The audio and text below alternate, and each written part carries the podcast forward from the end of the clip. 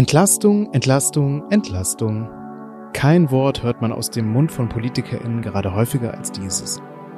Viele Preise steigen, nicht zuletzt für Benzin oder Heizöl, und deshalb hat ein regelrechter Überbietungswettbewerb begonnen. Tankrabatt, 9-Euro-Ticket, einmaliger Kinderbonus und nun schlägt Bundesarbeitsminister Hubertus Heil noch ein soziales Klimageld vor. Wie sinnvoll ist der Vorschlag aus ökonomischer Sicht? Wie viel ist von der Ursprungsidee, die im Koalitionsvertrag festgehalten wurde, überhaupt übrig? Ich heiße Dominik Ecker und arbeite in der Wissenschaftskommunikation des Leibniz Zentrums für europäische Wirtschaftsforschung. In diesem neuen Podcast-Format wollen wir euch kurze ökonomische Einordnungen zur aktuellen politischen Debatte geben. Wir fangen mit dem sozialen Klimageld an.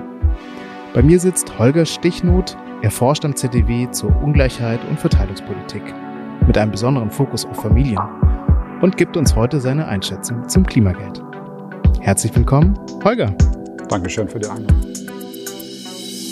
Zum Klimageld ist bisher bekannt, dass es bis zu einem monatlichen Familieneinkommen von 8000 Euro gezahlt werden soll und das einmal pro Jahr ab 2023.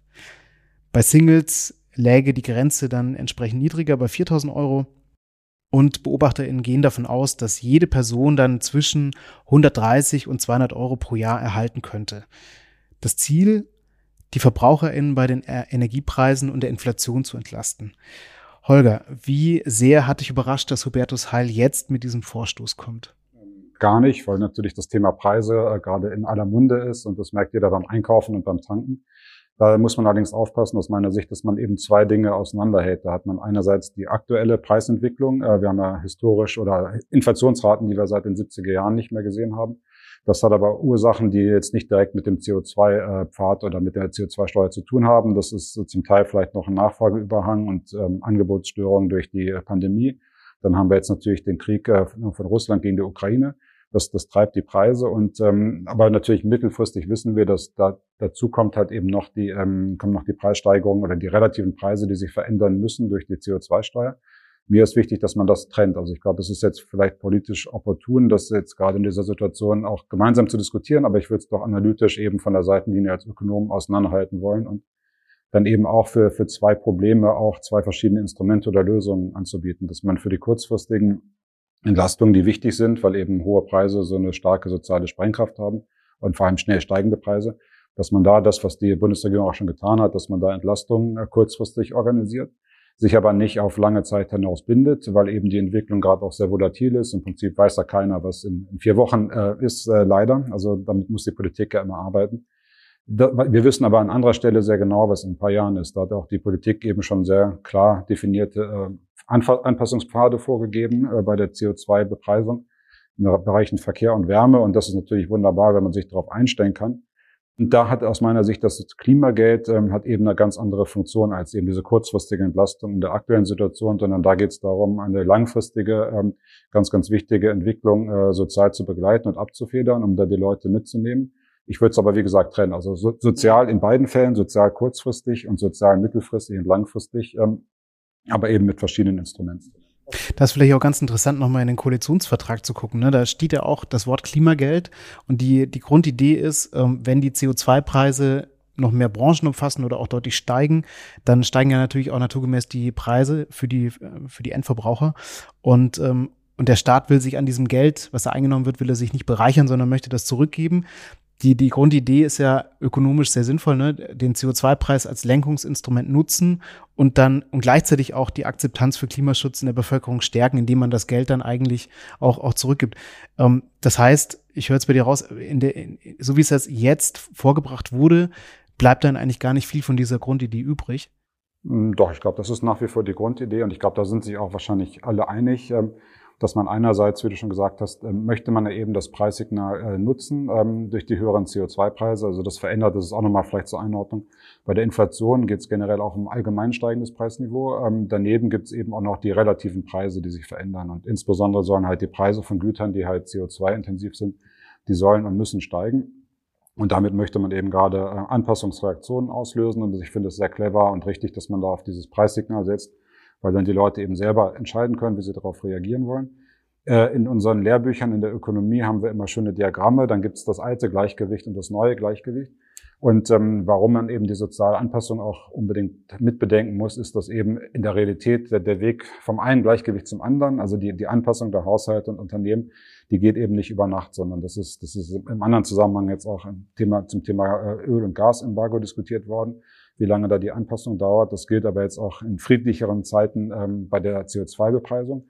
Und da möchte man natürlich, ähm, also die Leute können ihr, ihren Konsum verändern, oder die Firmen können auch anders produzieren. In beiden Fällen geht es darum, sozusagen, dass die Konsumenten weggehen von Gütern und vielleicht Ver Verkehrswegen und, äh, und äh, Wärmeproduktion, die halt CO2-intensiv ist, zu anderen. Aber das geht halt nicht über Nacht. Und deswegen, wenn man die Leute dann alleine lässt mit dem Preisschock, dann, ähm, dann sorgt das für Unruhe. Deswegen muss man das begleiten. Und ich glaube, das ist im Prinzip äh, auch äh, Konsens. Und ähm, jetzt geht es wahrscheinlich nur, oder was heißt nur, es geht jetzt darum, wie man das ausgestaltet. Also wie stark man die soziale Komponente machen möchte. Das ist, glaube ich, das eine. Oder letztlich, wie man das Geld generell zurückgeben möchte. Also es ist jetzt gesetzt, so wie ich es verstanden habe, im Koalitionsvertrag, das über ein Klimageld zu machen. Wir kommen vielleicht nachher, noch dazu, dass es aus ökonomischer Sicht auch gar nicht unbedingt die einzige, vielleicht auch gar nicht die beste Möglichkeit, das zu machen.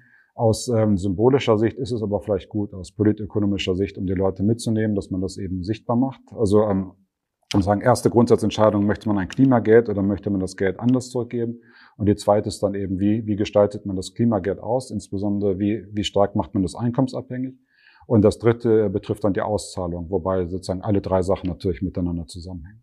Und wenn wir jetzt vor allem diesen Verteilungsaspekt betrachten, wenn man jetzt, ähm, also irgendwo schwingt ja da auch mit bei diesem Vorschlag, es geht darum, die, die Last, die da durch den Klimaschutz entsteht, fair zu verteilen wie auch immer diese Fairness dann eben auch äh, definiert ist, ja. Ähm, ist denn, so wie das jetzt äh, definiert wurde, auch mit diesen, mit diesen harten Einkommensgrenzen, ist das verteilungspolitisch sinnvoll? Ähm, ich glaube, also angefangen vielleicht mit den harten Grenzen, die sind auf jeden Fall nicht sinnvoll und gefährlich, wobei ich auch nicht glaube, dass Hubertus Heil und sein Ministerium äh, das so planen mit ganz harten Grenzen. Das ist vielleicht auch in den Medien verkürzt äh, dargestellt worden. Äh, aber klar, das sollte man trotzdem nochmal hier zu Protokoll geben. Das haben auch andere Kollegen schon gesagt und Kolleginnen. Harte Grenzen sind natürlich schlecht, denn wenn man dann ein Euro mehr verdient und dann das ganze Klimageld wieder verliert, dann, äh, dann äh, ist eben ein Euro mehr an Brutto, ähm, führt halt eben zu einer Nettoeinkommenseinbuße oder zu einer Einkommenseinbuße nach, nach Transfers. Und das kann man nicht wollen. Das ist ja an anderer Stelle beim Kinderzuschlag hatten wir das auch mal, da ist das dann beseitigt worden. Also das wäre sozusagen ein handwerklicher Fehler, das an der Stelle so zu machen. Aber ich glaube auch nicht, dass das ernsthaft so geplant ist. Das sind, glaube ich, erstmal nur zum jetzigen Zeitpunkt Richtwerte und wahrscheinlich würde man es allmählich abschmelzen und vielleicht an diesen Punkten ansetzen. Die 130 bis rund 200 Euro, die, die da im Raum stehen, die pro Jahr gezahlt werden sollen, reicht das denn aus, um untere, mittlere Einkommen zu entlasten? Ähm, genau, da habe ich jetzt auch, da haben wir gerade aktuell keine eigenen Zahlen dazu. Da wollen wir jetzt auch noch stärker in das, in das Thema reingehen.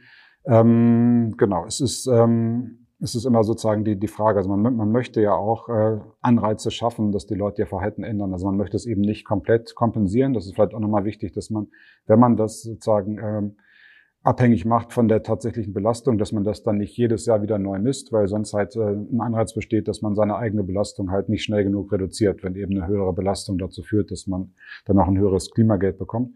Und sonst, ähm, genau, ich, das kann ich auf Anhieb auch gar nicht sagen, da müsste ich auch nochmal nachschauen oder selber nachrechnen. Ähm, wichtig ist vor allem, und ich, da hatte ich jetzt auch Hubertus Heil so verstanden, dass da im Prinzip jetzt auch erstmal Modellrechnungen noch gemacht werden müssen. Und das, das würde ich sehr unterstützen, dass man halt guckt, sozusagen, wie, wie hoch ist denn die Belastung tatsächlich. Ähm, da muss man ja den Anpassungspfad betrachten. Also es gibt ja Schätzungen für 2025, wenn wir bei 55 Euro pro Tonne CO2 sind. Und auf dem Weg dahin soll er schon 2023 eingeführt werden. Da soll, sollte man halt sauber äh, ableiten können, sozusagen, wie, wie hoch denn je nach Einkommensgruppe die tatsächliche Belastung ist. Wobei natürlich äh, man auch wissen muss, dass innerhalb jeder Einkommensgruppe gibt es natürlich auch noch immer Härtefälle und es gibt Unterschiede, je nachdem, wie die Leute heizen, wo sie wohnen und so weiter und wie sie zur Arbeit kommen. Da würde ich gerne noch mal ein bisschen tiefer reingehen, diese, ähm, diese Unterschiede der verschiedenen Einkommensgruppen bei der CO2-Emission. Äh, ähm, wo, wo entsteht da der Unterschied? Also äh, kann man, kann man das überhaupt pauschal sagen? Und, und was sind die, die Mechanismen da dahinter, dass verschiedene Einkommensgruppen sich da unterscheiden? Ähm, das äh, liegt eben da an verschiedenen Wohnsituationen ähm, am, am, Weg zur Arbeit. Und dann ist natürlich auch eine gegebene ähm, gegebene äh, Heizkosten für eine Wohnung einer bestimmten Größe, die, äh, die schlagen natürlich stärker zu Buche, wenn man selber nicht so ein hohes Einkommen hat. Und in höheren Einkommensbereichen ist natürlich der Anteil der Heizkosten an den, an den gesamten äh, Konsumausgaben oder am gesamten Einkommen einfach niedriger. Das heißt, ähm, die reichere Leute, die, die spüren das gar nicht so stark in ihrem Gesamtkonsumpaket, äh, ähm, wohingegen dann die ärmere Haushalte haben, man, verbrauchen einen sehr, sehr großen Teil ihrer, ihres Konsums dann für die gestiegenen Energiekosten. Genau, genau. Jetzt hat FDP-Chef Christian Lindner hat schon geantwortet auf den Vorschlag von Hubertus Heil und hat einen Gegenvorschlag unterbreitet. Anstatt jetzt einen neuen Sozialtransfer einzuführen, würde er Steuern reduzieren. Ist das eine sinnvolle Idee? Ich finde das, also genau, das muss man unterscheiden. Ähm, das, was aus ökonomischer Sicht sinnvoll ist und was vielleicht dann aus ähm, politischer Sicht sinnvoll ist, um die Leute mitzunehmen. Ich finde, aus ökonomischer Sicht hat Christian Lindner da auch recht oder das macht einen interessanten Punkt, ähm, dass man äh, jetzt dabei ist, wieder eine neue Leistung einzuführen, das Klimageld. Ähm, da hatte ich ja auch schon Anfang der Woche mal im Pressestatement gesagt, es soll kein neues allgemeines Umverteilungsinstrument werden. Ähm, und ähm, es wird auf jeden Fall, äh, kommen wir vielleicht auch noch zu, oder ich sage schon an der Stelle, da gibt es auch Debatten darüber, wie man das überhaupt auszahlen kann.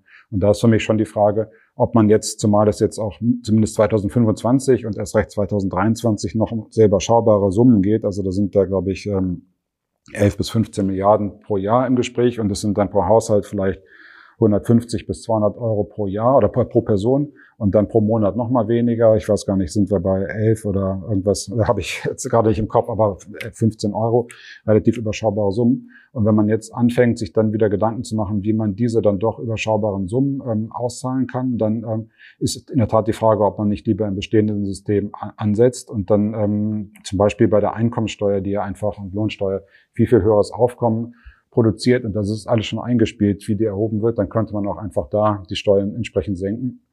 Und damit erreicht man aber bestimmte Haushalte nicht, die man gerade erreichen möchte aus sozialen Gründen. Da gibt es aber auch wiederum andere Instrumente, die, da auch schon, ähm, die auch schon genutzt werden, dass man beim Wohngeld die Heizkosten berücksichtigt, dass man die Kosten der Unterkunft ähm, bei den ähm, Arbeitslosengeld 2 Bezieherinnen und Beziehern ähm, schon erfasst und da kann man auch darüber steuern. Also für mich wäre es aus rein ökonomischer Sicht eigentlich angesichts der doch nicht geringen Verwaltungskosten, die sowas immer mit sich bringt, besser vielleicht an den bestehenden Systemen anzusetzen. Und die, die ja wiederum auch noch in Bewegung sind. Also da ist wichtig, dass man das aus einem Guss am Ende hinbekommt, wenn man über das Bürgergeld spricht, über die Kindergrundsicherung, die auch im Koalitionsvertrag stehen. Also dass man im Prinzip äh, dann am Ende nicht zu viele Bälle, in der Luft hat und dann ein neues, ein neues Sozialpaket schafft, das eben hohe Verwaltungskosten hat. Und da gibt es auch aus anderen Bereichen gibt es da Beispiele, das ist auch in der Öffentlichkeit oft gar nicht bekannt genug, wie viel Geld dann letztlich auch immer ähm, in der Verwaltung natürlich dann äh, investiert werden muss, um diese Sachen auszuzahlen. Und ähm, wenn man da schon bestehende Instrumente nutzen kann, dann hat das Vorteile. Gleichzeitig, ähm, das war jetzt sozusagen der Ökonom, der gesprochen hat, ähm, wenn wir jetzt in die ähm, Politik hineinversetze und ähm, gucke, wie man die Bürgerinnen und Bürger mitnimmt, dann äh, ist es vielleicht tatsächlich besser, wenn man dann ähm, jedes Jahr sein, sein Klimageld bekommt und da auch Klimageld dann direkt draufsteht. Ähm, wobei, da muss man auch gucken, ob da nicht bei einigen auch die Enttäuschung groß ist, wenn es dann doch, wenn sich da sozusagen die Wut aufgestaut hat über gestiegene Preise und dann ist es am Ende doch gar nicht so viel Klimageld. Also das kann dann auch nach hinten losgehen. Und man könnte auch grundsätzlich auch, wenn man diesen Effekt haben möchte, dass man die Leute stärker mitnimmt, könnte man zum Beispiel auch überlegen, dass man bei bestimmten Sachen so einen rechnerischen Anteil des Klimageldes ausweist. Also dass man zum Beispiel beim Einkommensteuerbescheid dann sagt, ohne das Klimageld, ich meine, das ist alles ein bisschen fiktiv, weil ähm, im Haushalt letztlich alles alles zusammengeschmissen wird, dann ist das Non-Affektationsprinzip, ähm, aber könnte man versuchen, sozusagen über das mittlerweile in Verruf geratenes Nudging oder über die geschickte Kommunikation die Leute trotzdem mitzunehmen, ohne diese hohen Verwaltungskosten in Kauf zu nehmen, durch, das, durch eine neue Leistung. Das heißt, da würde dann, ähm, wenn man es jetzt über die Steuer macht, bei den Einkommensgruppen, wo das so ist, da würde dann im Steuerbescheid vielleicht äh, eine Klimakomponente ausgewiesen und so könnte man die, also diesen, diesen ähm, diesen Kommunikationseffekt würde man darüber genau, hinbekommen. So, sowas in der Art könnte ich mir vorstellen, aber da gibt es auch genug Kommunikationsexpertinnen und Experten in Berlin und anderswo. Das war so, ich stelle das nur zur Diskussion, dass man, ähm, ich glaube, man möchte diesen symbolischen Effekt, man möchte den Kommunikationseffekt, ähm, aber vielleicht kriegt man den auch billiger und besser als mit einer neuen Leistung, ähm, die dann eben hohe Verwaltungskosten verursacht. Holger, vielen Dank für deine Einschätzung. Ja, Dominik, danke dir.